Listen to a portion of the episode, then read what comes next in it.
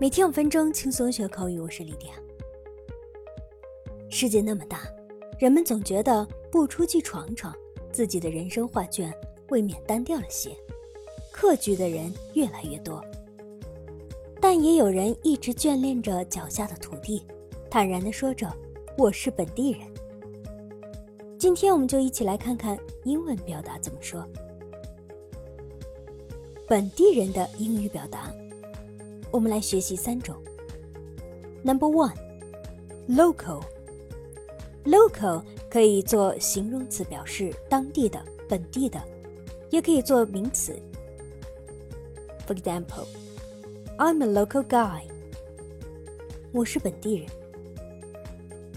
The cafe is popular with both locals and visitors. 这家咖啡馆很受当地人和游客的青睐。 Number two, native. 这个词既可以做形容词，也可以做名词。做形容词表达土生土长的、土着的；做名词表达本地人、当地人。For example, I'm a native. 我是本地人。It's easy to tell the natives from the tourists. 本地人和游客 还是很好区分的。Number three, indigenous. 当地的，土生土长的。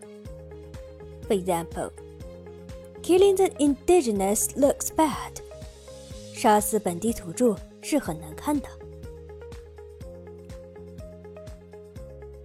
好，学完了本地人，我们来看看外地人英语怎么表达。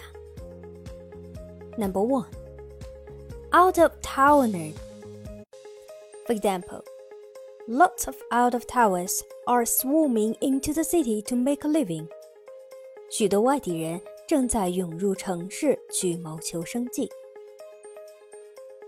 Number two, stranger. Stranger 除了陌生人，还可以表达外地人、外来者。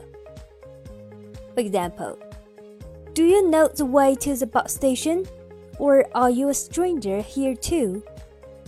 你知道怎么去公共汽车站吗？还是你也是外地人？好，最后我们来学习一下局外人的英文怎么说。局外人可以用 outsider 这个单词来表达。